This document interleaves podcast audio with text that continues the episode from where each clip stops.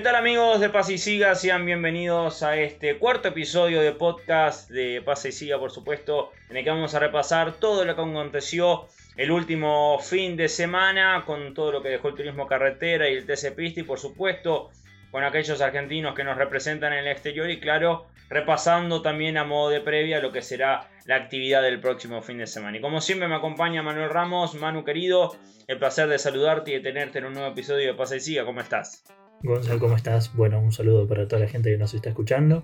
Y venimos de un, creo yo, un buen fin de semana de TC, así que va a estar interesante repasar eso, ¿no?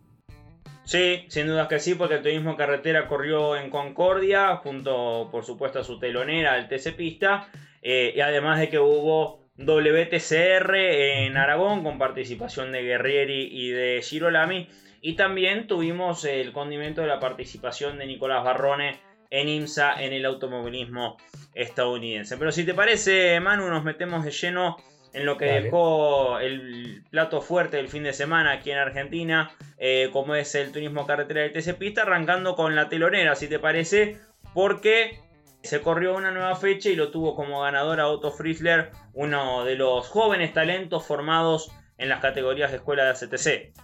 Sí, sí, sí, segunda victoria ya en lo que va del año. La verdad que, que el nivel que tiene Otto es buenísimo se nota desde, bueno, los que vinamos automovilismo argentino, se nota prácticamente desde que debutó que tenía un gran nivel y siempre corriendo contra por ahí gente más grande que él y, ganándoles, haciendo diferencia. Y ahora lo está plasmando en el TC Pista y está teniendo un buen año. Sí, la verdad que el piloto de San Miguel está teniendo un, gran rendimiento. Sabemos que viene desde hace ya un tiempo peleándola. Eh, cuando uno lo vio en pista Moura o en el Moura, sabía que era un piloto que pintaba como cosa seria, ¿no? Que sabemos que pintaba para cosas muy buenas y así lo viene demostrando tal al día de hoy, que viene siendo uno de los mejores posicionados en el campeonato. Eh, Manu, si te parece un poquito antes de repasar el campeonato, repasamos eh, cómo quedaron los mejores 10 luego de lo que fue la carrera. Repasamos cómo quedó la competencia. Yo creo que vos tenías ahí los resultados, ¿correcto? Acá tengo los 10 primeros. Bueno, como decíamos, el ganador fue Otto Fritzler Segundo salió Santiago Álvarez y tercero completó el podio Tobías Martínez. Después seguimos con Debra Bandere, De la Iglesia, Chapur, Olmedo, Gandulia, Carvajal e Iglesias. Esos fueron los 10 primeros de la competencia final. Bueno, importante destacar algunos resultados. Eh, además, por supuesto, del Loto Frilge. Bueno, Santiago Álvarez sabemos que viene en un gran momento, viene envalentonado y al día de hoy creo Manu es el líder del campeonato en lo que va en esta etapa regular, ¿no? Así es, exactamente. Si querés te repaso rápidamente los cinco primeros del campeonato. Dale. Tenemos eh, justamente a Santiago Álvarez con 234 puntos.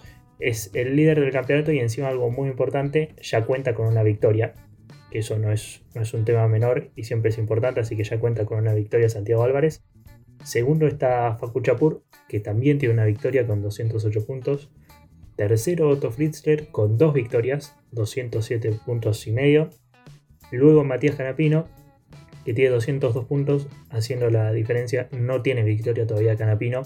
Y tuvo un fin de semana complicado, no, no anduvo rápido en la clasificación. Y bueno, pues el toque en carrera que, le terminó impidiendo sumar buenos puntos. Y quinto Olmedo con 187 puntos y medio y también tiene una victoria. Bueno, importante, como decíamos, el resultado de Otto que lo mantiene bien arriba, el resultado de Santiago Álvarez que lo hace por ahora estar llevándose la etapa regular en el tercer lugar, Tobías Martínez, la verdad, muy bueno para él. Sabíamos que viene de ser campeón de una de las dos divisionales escuelas del ACTC, como era el TC Pista Mouras. Eh, y bueno, también fue protagonista el año pasado en lo que es el TC Mouras, así que eh, bien merecido Tobías Martínez tiene el hecho de, haber logrado nuevamente un podio que lo ha vuelto a poner como protagonista. De Brabandera sabemos que viene haciendo un gran trabajo con el equipo de Laucha Campanera. Eh, Facu Chapur sexto, está, eh, digamos, manteniéndose dentro del lote de los 10, muy importante. Y hay, acá hay dos eh, importantes resultados, Manu, que quiero destacar. Uno es el de Gandulia, porque estrenaba Ford. El Ford alistado por el equipo de Manuel Moriatis, auto nuevo y termina dentro de los 8 mejores de la competencia. Y después el Morro Iglesias, el Morro que termina en el décimo lugar la competencia en Concordia. En el fin de semana que volvió a optar que por su Chevrolet fuese atendido por su equipo que tiene junto con su padre, como es el Iglesias Competición, Así que bueno, un top 10 muy importante, no solo en cuanto a resultados, mano, sino en cuanto a nombres para el TC Pista. Sí, sí, sí, sí. Totalmente, totalmente. Y encima un, resultado que hace cambiar un poco el, campeonato, porque recordemos que antes el, puntero era Canapino y pasó de ser puntero hasta el cuarto. Y encima con, lo importante que es, por ahí ya a esta altura del campeonato, no tener la victoria. Por un tema sobre todo de tranquilidad, ¿no? Para el piloto. Una vez que ya tenés la victoria, te dedicas a sumar la mayor cantidad de puntos, pero Canapino tiene que salir sí o sí a buscar una victoria. Sí, le está faltando el condimento de la victoria al hermano menor de Agustín Canapino. Y bueno, sabemos que quedan tres fechas hasta la conclusión de la, de la etapa regular. Y bueno, eh, es todo un tema para, para el piloto eh, de la familia Canapino que corre bajo la estructura de Sergio Polse. Ir en busca de la victoria que deportivamente ya lo habilita para ir a buscar el campeonato de manera eh, de lleno. Porque hablamos de que en la carrera tuvo inconvenientes y quedó ubicado en el puesto 33 a 6 vueltas del final. Complicado fin de semana para un Matías Canapino que sabemos eh, calidad al volante no le falta. No, no, no. Total, totalmente, totalmente. Y realidad parecida, pero mejor la que está viviendo Agustín. Claro, sí, sí, por supuesto. Y nos metemos con este buen pie que me das, nos metemos en el turismo carretera. Antes de repasar, Manu, en el campeonato y repasar cómo quedó en las principales posiciones de la carrera, eh, se vivió una carrera como hace no mucho tiempo se veía por eh, los protagonistas que se mostraron adelante y la disputa que hubo. Sí, sí, sí, sí, coincido, coincido. Mira, más allá de que no hubo una gran, creo yo, disputa en la punta, porque Todino se pudo escapar rápidamente, manejó la carrera, salvo en, el relanzamiento, que realmente yo pensé que Rossi lo pasaba, pero se recuperó muy bien por afuera y pudo mantener la primera posición. Salvo eso, hubo mucha pelea por todos lados Ayudó un poco también, creo, por, uno de los protagonistas que fue Santero, que no tenía un buen ritmo, pero sabemos todos que sabe defenderse muy bien. Entonces eso también generó que se acumulen autos detrás de él, que haya más pelea. Pero fue una carrera muy entretenida. Sí, eh, y algo que, vamos a, hablar es sobre todo el resultado que dejó para Matías Rossi. Pero digamos, primero y principal me dio mucha alegría que Facu Arduzo volviese a mostrarse bien adelante con la pole position. Después en la serie peleando mano a mano con Rossi se reeditó. Gran maniobra. Sí, sí, sí, gran maniobra la de Rossi y un gran duelo entre ambos porque Arduzo ya sabemos que es piloto de punta y cuando no está ahí adelante se lo extraña, pero bueno, de a poco creo Manu se va eh, hermanando el trabajo del piloto con el del equipo de Diego de Carlo, ¿no? Sí, sí, sí, totalmente, totalmente. Es importante para este tipo de pilotos por recuperarse y funcionar eh, arriba. Una lástima que por ahí en la, final, bueno, hablando de Arduzo, ¿no? Una lástima para él que, en la final no tuvo ese ritmo que se le había visto en clasificación y creo, que en la serie también anduvo bastante bien, más allá de bueno, haber perdido el primer puesto con Rossi. En la final me parece que le, costó un poco más el ritmo. Sí, porque además eh, si hablamos de resultados interesantes, el de Rossi es el primer éxito parcial para un Toyota Camry porque es la primera serie que se adjudica, o sea, venía de adjudicarse por primera vez un podio en Termas, ahora eh, en Concordia gana una primera serie y encima en la final vuelve a quedar en el podio. Voy a tirar una pregunta, Manu, y la voy a dejar sobre la mesa, pero primero vamos a repasar los resultados y cómo quedó el campeonato. La pregunta es, ¿está muy cerca Toyota de lograr su primera victoria en el TC en el cierre de la etapa regular, teniendo en cuenta los circuitos que siguen en el campeonato? Ya me la vas a responder, pero antes repasamos el clasificador eh, de la final y por supuesto cómo quedó el campeonato después de la fecha en Concordia. Dale, dale. Bueno, como decíamos, el ganador fue Germán Todino, segundo Matías Rossi y tercero Agustín Canapino. Esos tres nombres completaron el podio. Cuarto, una buena carrera para Manu Ursera. Quinto Gini, sexto Arduzo, séptimo Castellano, octavo Lambiris, noveno Grelo y bueno, Santero décimo que arrancó allá arriba y pudo terminó entre los 10 primeros. La verdad que con el auto que tenía y cómo se veía el ritmo, bastante bien. Porque lo rescató. Sí. Lo rescató el resultado, ¿no? sí, sí, sí, sí. Ahí, bueno, lo, de Santero, a ver, claramente las expectativas no eran es quedar décimo. Pero el funcionamiento que me mostró el auto, quedar décimo es puro manejo de Santero y saber defenderse. Sí, sin duda, sin duda que sí. Y hablando de resultados, un gran trabajo del equipo Mackin Parts, ¿eh? porque puso los cuatro autos dentro del top 10 con Ursera cuarto, con Gini quinto, con Agrelo noveno Y eh, también, bueno, la victoria de, Todino, por supuesto. ¿Cómo queda el campeonato, Manu, después de esta fecha? Bueno, el campeonato, eh, Canapino mantiene la punta, 264 puntos y, 3 victorias. Mangoni segundo, que también se mantiene segundo con 236 puntos y una victoria. Lambiris tercero con 223, todavía no ganó. Y cuarto Todino con 215 puntos y medio y una victoria. Así que también importante haber ganado para Todino. Bien. Eh, habíamos arrojado la pregunta arriba de la mesa sobre si Toyota está cerca de lograr su primera victoria en TC. Uno imagina, por supuesto, desde lo previo de la mano de Matías Rossi, porque es el que mejor ubicado está. Claramente. ¿Opiniones? ¿Opiniones? Y, se ve, se ve que está, está al caer. Está al caer. El, Rafaela es un circuito particular, entonces, a ver, haber terminado tercero en Termas y después eh, haber salido 30 en Rafaela, por ahí no es parámetro. Porque, de vuelta, es un circuito particular, Rafaela, no es como un circuito de los que te encontrás a lo largo del año. Pero bueno, si, si, tomás es tercero, 30 segundos. Entonces, claramente está progresando el Toyota, se está adaptando a lo que es la categoría. Rossi se está adaptando al auto y está muy cerca.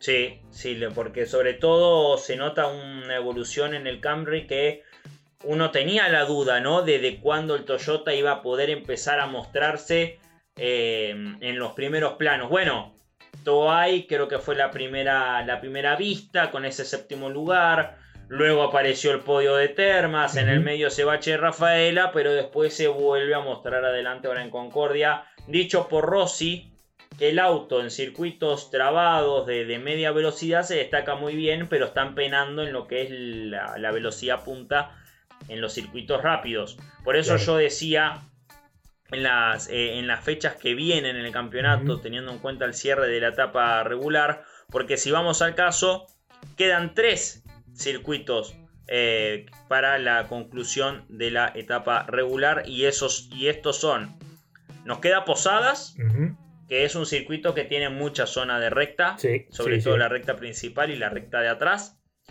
Tenemos San Juan, que tiene la recta larga, pero después tiene un misterio interesante, con subidas, con bajadas, con frenadas exigentes. Y después viene Paraná.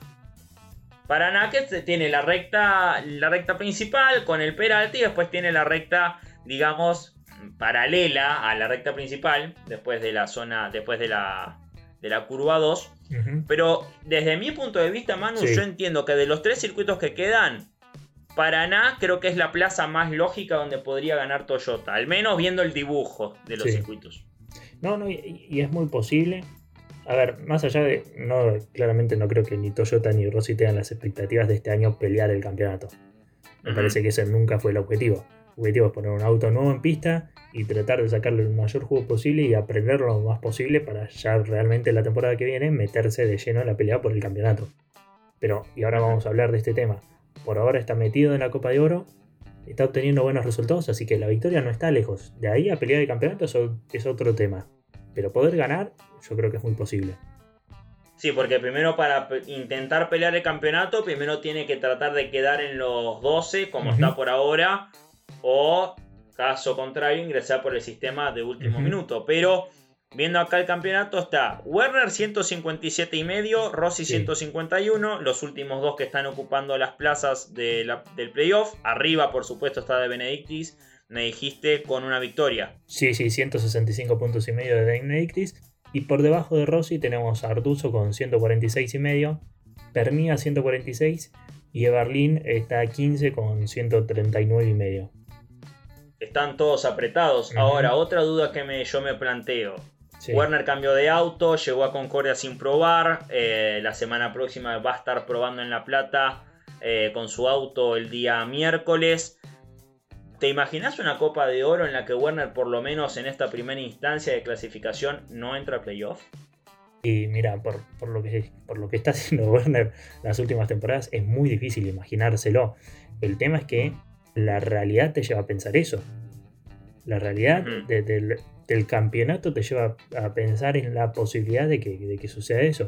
Le está costando, la verdad, que el año. Le está costando el año a Warner. Y está ahí nomás. A ver, de vuelta, quedan tres carreras. O sea, tiempo tiene para meterse tranquilo. Pero el auto no, no, no, está terminando de aparecer y está en la cuerda floja para entrar por lo menos entre los 12 primeros. Un salvataje para Werner es que viene a Posadas y allí el año pasado ganó.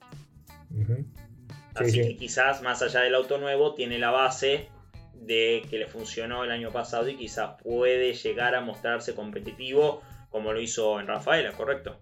Sí, sí, sí. por eso decimos, a ver, quedan tres fechas y no es que, a ver, por ahora está dentro. Y como vos dijiste recién, está todo muy apretado, así que posibilidades tiene de sobra para, entrar. El tema es, primero, evitar abandono como pasó y, que el auto mejore y tener un, mejor rendimiento, porque a, su vez, para bien, le sirve que sea parejo, porque significa que si mete uno o dos buenos resultados, por ahí ya está segura de meterse. Pero a su vez, uno o dos malos resultados te pueden condenar. Sí, sí, correcto, correcto. Em, volvamos a hablar, Manu, del ganador. Sí. Y nos posamos específicamente en Todino, porque uno lo ve a Todino, cuarto, ya tiene la victoria, ya tiene ocho puntos asegurados para la, Copa de Oro. Recordemos que cada victoria lograda en la etapa regular equivale a ingresar con ocho puntos a la etapa definitoria del campeonato. Sí. Em, imagino que estarán todos tildando a, Todino como un candidato serio. Espero. por a ver, por lo menos yo de mi parte eh, lo considero así. Yo creo que Todino es un, candidato serio. Después, en, la Copa de Oro pasan muchas cosas.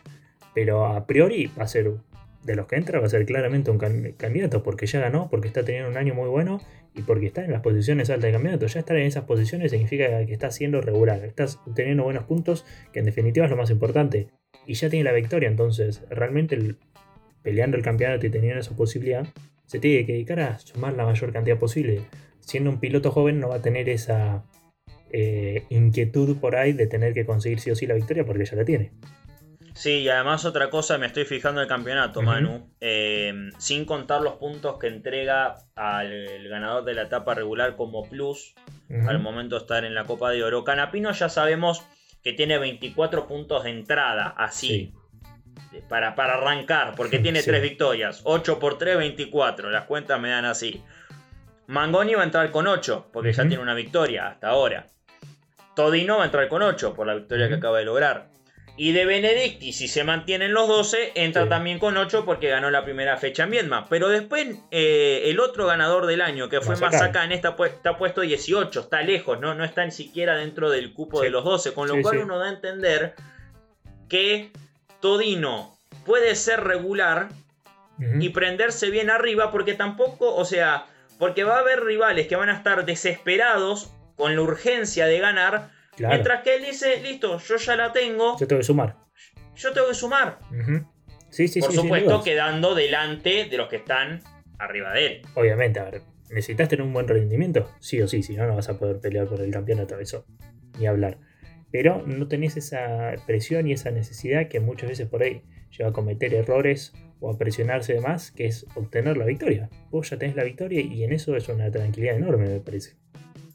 Sí, Sí, la verdad que sí, la verdad que sí. Bueno, veremos cómo se continúa desarrollando el campeonato para el eh, turismo carretera. Manu, si te parece, cerramos la, la página de lo que es este el, plano nacional y nos vamos al internacional porque tuvimos actividad eh, en dos puntos de, del globo, por decirlo de alguna manera. Aragón por un lado con el WTCR e IMSA con Nico Barrone en Estados Unidos. ¿Con qué arrancamos, Manu, primero? Y vayamos con el WTCR, vamos en orden de como lo nombraste. Vamos al Mundial de Turismos. Vamos allí eh, y bueno, repasame a ver. Pues vos, yo sé que siempre vos tenés la info necesaria. Em, ¿Cómo quedaron Guerrier y Girolami en la carrera? Y por supuesto, cómo están en el campeonato. Porque no, no les vi que hayan quedado muy adelante. Y eso imagino, creo que los condicionó en el campeonato cada uno. Sí, sí, sí, totalmente. A ver, un fin de semana complicadísimo para los dos para los dos fue la verdad un fin de semana muy complicado. Si querés te repaso también para que bueno, todo el mundo sepa. El podio de la primera carrera fue Magnus, Huff y Berthon. Y Guerrieri salió décimo primero y Girolami décimo segundo. Complicadísimo eh, ya para arrancar la primera carrera. Recordemos que no, habían tenido una buena clasificación tampoco. Entonces no es que por ahí se retrasaron durante la carrera, no. La clasificación, en la clasificación había salido décimo segundo Guerrieri y décimo tercero Girolami. Ni siquiera por ahí tuvieron esa posibilidad de salir décimos, cosa de que en la grilla invertida poder ahí eh, largar primeros y luchar por una victoria. Así que arrancó complicado ya en la clasificación. Y en la segunda carrera, eh, que ganó Ascona, segundo Haas y tercero se metió el uruguayo Santi Urrutia. Eh, terminó Guerrieri décimo segundo y Girolami décimo tercero. O sea, todavía es peor que la primera carrera. Así que un fin de semana complicado. Lo hablamos en episodios pasados. Guerrieri no está teniendo el mejor año. Pero Girolami estaba metido un poquito más arriba y estaba ahí para pelear. Este resultado lo complica y lo aleja un poco en el campeonato. ¿Cómo queda en el campeonato ahora después de esto? Girolami y por supuesto Guerrieri también. Tenemos a Ascona primero con 129, está un poquito alejado de Magnus que tiene 95, Urruti 93, Huff 93, Erlager 92 y Girolami recién ahí sexto con 83 y un poco más atrás Guerrieri noveno con 67 puntos. Mm, eh, porque encima Girolami, si mal no recuerdo, Manu, a esta fecha llegaba como escolta del líder y ahora terminó cediendo mucho terreno a causa de estos resultados. Sí, sí, sí, muchos, muchos puntos se dio. Muchos puntos, Ascona se escapa en la punta. Eh, se está complicando, se, les está complicando. También que, que, quedan carreras todavía. Eh, la próxima fecha va a ser en, Villarreal, justamente el fin de semana que viene, pero le queda todavía eh, calendario para recuperarse, pero se les está complicando. sobre todo, sí. sí. Sí, sí, no, decime vos, Sobre todo por cómo venían siendo los años de los dos argentinos en el WTCR, siempre acostumbrados a pelear arriba, desde el principio. Sí, y algo que me estoy acordando, va, me estaba acordando, Manu, después del episodio anterior en el que habíamos hablado a modo de previa. Sí. Em, el WTCR cuenta con el sistema de Balance of Performance, ¿correcto? Para equilibrar y que se den carreras relativamente disputadas y no que el que viene ganando seguido lo haga más seguido aún y se escape solo y haya un campeón de, una manera muy anticipada. Eh, con el sistema este de Balance of Performance, los Honda en un circuito como Aragón lo sufren mucho y ya en años anteriores con el WTCR corriendo allí eh, tuvieron actuaciones, digamos, no sé si así con estos resultados, pero sí Guerrero y Girolami más de una vez decían que el Balance of Performance y Aragón con los Honda les sí, una Mala combinación. Sí, una, mala combinación, sí, sí, eso es verdad.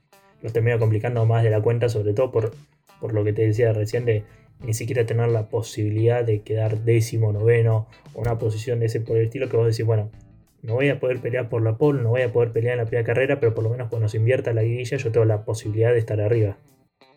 Sí, correcto, correcto. Repasamos eh, próxima fecha este mismo fin de semana, ya lo vamos eh, indicando, ¿no? Exactamente, en eh, Villarreal, en Portugal. Este fin de semana vuelve a correr el WTCR. Ojalá los pilotos argentinos puedan mejorar lo que ha sido su trabajo. Y hablamos del otro argentino que corrió afuera y que lo hizo, a mi entender, Manu, de gran manera y que podría haber tenido incluso un mejor resultado del que obtuvo.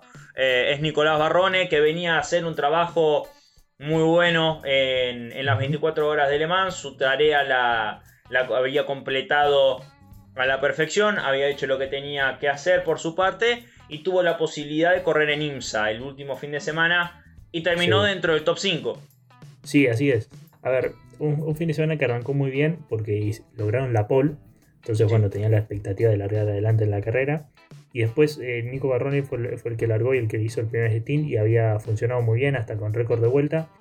Pero bueno, después en el cambio de pilotos tuvieron que reingresar el auto a boxes porque hubo un problema con la dirección asistida. Entonces eso los, les hizo perder tiempo lamentablemente. Eh, terminaron en pista, terminaron quintos, pero bueno, una sanción por delante de ellos eh, los subió un puesto, así que en definitiva Nico Barroni terminó cuarto, que a ver es un buen resultado por ahí, no lo que se esperaba justamente después de haber hecho la pole. Sí, sí, porque uno imaginaba a un Nico Barrone, por supuesto, esperando, por supuesto, ganar. Todos sabemos las ambiciones que tiene y más después de un debut hacer la pole position. Pero por lo menos si, si después en ritmo de carrera se complicaba un poco, eh, por lo menos terminaba en el podio. Pero bueno, un, cuarto lugar en definitiva, eh, habiendo terminado quinto en pista, tampoco es tan malo porque demuestra que Nico Barrone está en un nivel muy competitivo. Y este mismo fin de semana corre Manu, ¿no? En Italia. Exactamente, en la European Le Mans Series. Eh, corre en Monza con la Ferrari del Rinaldi Racing, donde él suele correr. Así que vuelve nuevamente a Europa.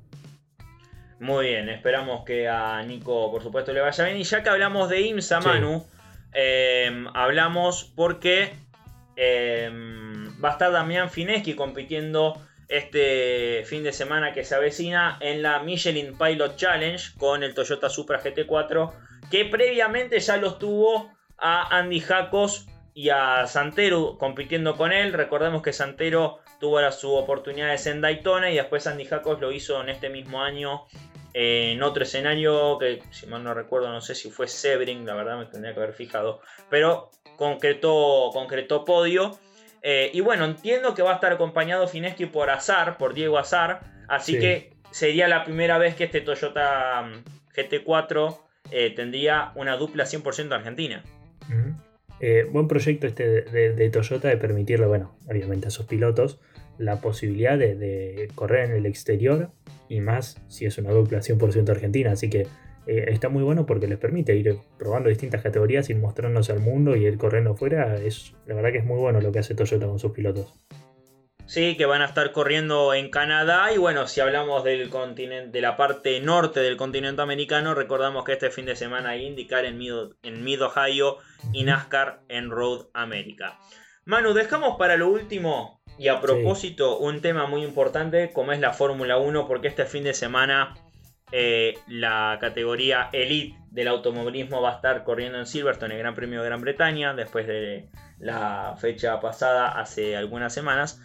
Em, y bueno, llega con Max Verstappen en la punta. Ahora es la primera vez en que se llega a Silverstone luego de lo que sucedió el año pasado con Hamilton. Ahora mi duda es, ¿Se podrá reeditar el duelo Verstappen-Hamilton, dado cómo es el presente de cada equipo y cada piloto en lo que va del año? Sí, para mí, en situaciones normales no.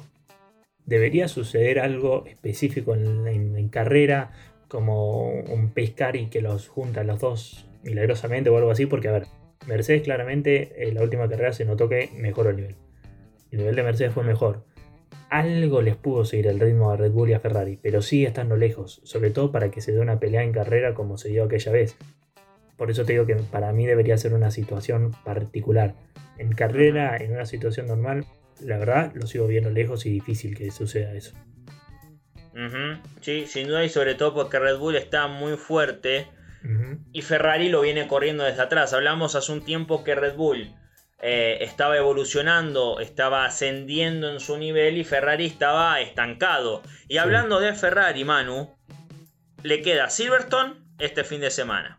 Sí. Después van a, después van a Austria, casa de Red Bull, y donde el auto funciona muy bien. De hecho, el año pasado, las dos fechas que hicieron allí las ganó Red Bull con Verstappen. Después vamos a Francia. Y después llegamos al primer corte del calendario eh, con el receso de verano en Hungría. Y yo pongo sobre la mesa, quedan cuatro carreras contando Silverstone. Sí. ¿A Ferrari se le acaban las chances? Y se le acaban. Sí, sí, sí, sí, sí, totalmente, totalmente se le acaban.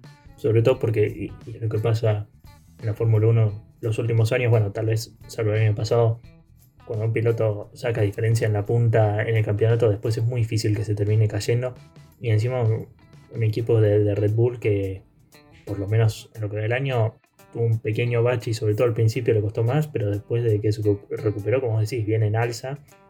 Y no, no, no. Salvo en el auto de Checo Pérez, el auto de Max no se notan eh, problemas, inconvenientes, no están sucediendo por lo menos, pero sobre todo comparando con lo que le pasa a Ferrari. Porque si, si, tu competidor se cae tanto como se cae Ferrari, comete tantos errores como comete Ferrari, la verdad es que te empezás a sentir tranquilo adelante. Sí, Sí, la verdad que sí, sobre todo que después teniendo en cuenta, después del receso de verano tenemos Bélgica, circuito muy veloz. Países Bajos, circuito muy trabado, difícil de pasar.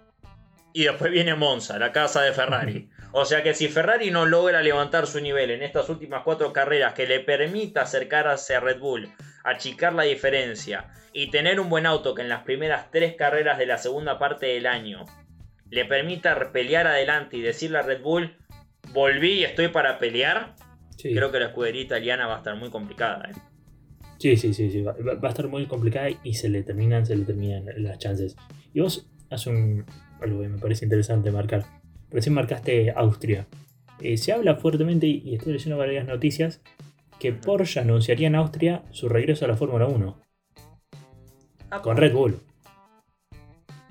Ah, pero pará. Pero para, entonces Porsche anunciaría, en teoría, en Austria que regresa a Fórmula 1. ¿Qué sería? Como eh, proveedor de motores. Mira, no está. Supuestamente, viste que está lo de Red Bull eh, Power Trains. Correcto. La idea que tiene Red Bull. Bueno, la idea es una asociación entre Red Bull y Porsche y que Porsche le provea colaboración directa, suministros de hardware y otras cosas. No exactamente en motores. Sería una ah. asociación. Hay que ver cómo se termina plasmando esa asociación. Pero bueno, aparentemente, y falta poco para Austria, llegaría el anuncio en Austria. Sí, porque ya en su momento se había insinuado con Porsche eh, llegando como proveedor de motores y se lo vinculó con Red Bull. Así que bueno, veremos si este es el caso o si Red Bull decide seguir trabajando sobre por ahora las bases de los motores Honda y Porsche llega de otra manera porque recordemos que hace un tiempo eh, Porsche también estaba, contaba con el, con el patrocinio de Aston Martin, cuando Aston Martin todavía no había ingresado en la categoría, y no precisamente tenía motores Aston Martin, tenía motores Renault y después fueron motores Honda. Claro, no, no, por eso es, una colaboración, aparentemente no en temas de motores. Y, hablando también de comparaciones, eh, Audi estaría cerca ya de incorporar lo que es Sauber, comprar eh, por lo que se ve, ya tiene el 25% de, las acciones de lo que es Sauber y va a aumentar eso un 75%, así que Audi también podría ingresar en la Fórmula 1. Pero todavía no, hay fecha de anuncio ni nada. No me digas que me sacan Alfa Romeo. y ya no sé. Eso es lo que parece, hay que ver qué dicta el futuro. Dios mío. Bueno, la verdad que un mercado de la Fórmula 1 que va a estar interesante con vistas al futuro y sobre todo ver con cuánta inmediatez Porsche y en este caso Audi ingresan en la categoría elite del automovilismo pensando en las temporadas eh, venideras. Manu, creo que hemos repasado todo, ¿correcto? Nos queda destacar que este, este, fin de semana vuelve el TC2000 en Altagracia.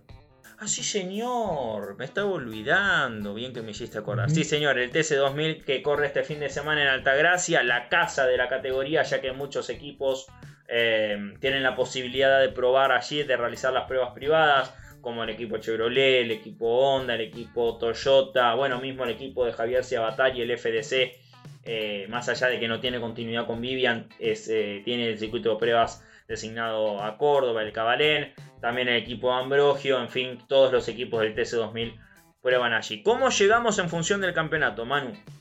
Sí, eh, otro campeonato liderado por Canapino que tiene 132 puntos, Segundo Pernia con 122, igual que Santero. Y tercero también muy cerquita, 113 puntos para llave.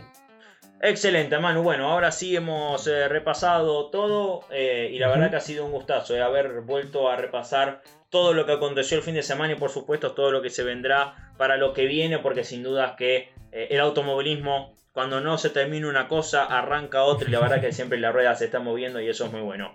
Manu, el placer de haberte tenido una vez más en un episodio de Pase Siga en este, en este proyecto de los podcasts. Te mando un fuerte abrazo y por supuesto nos reencontramos en el próximo episodio.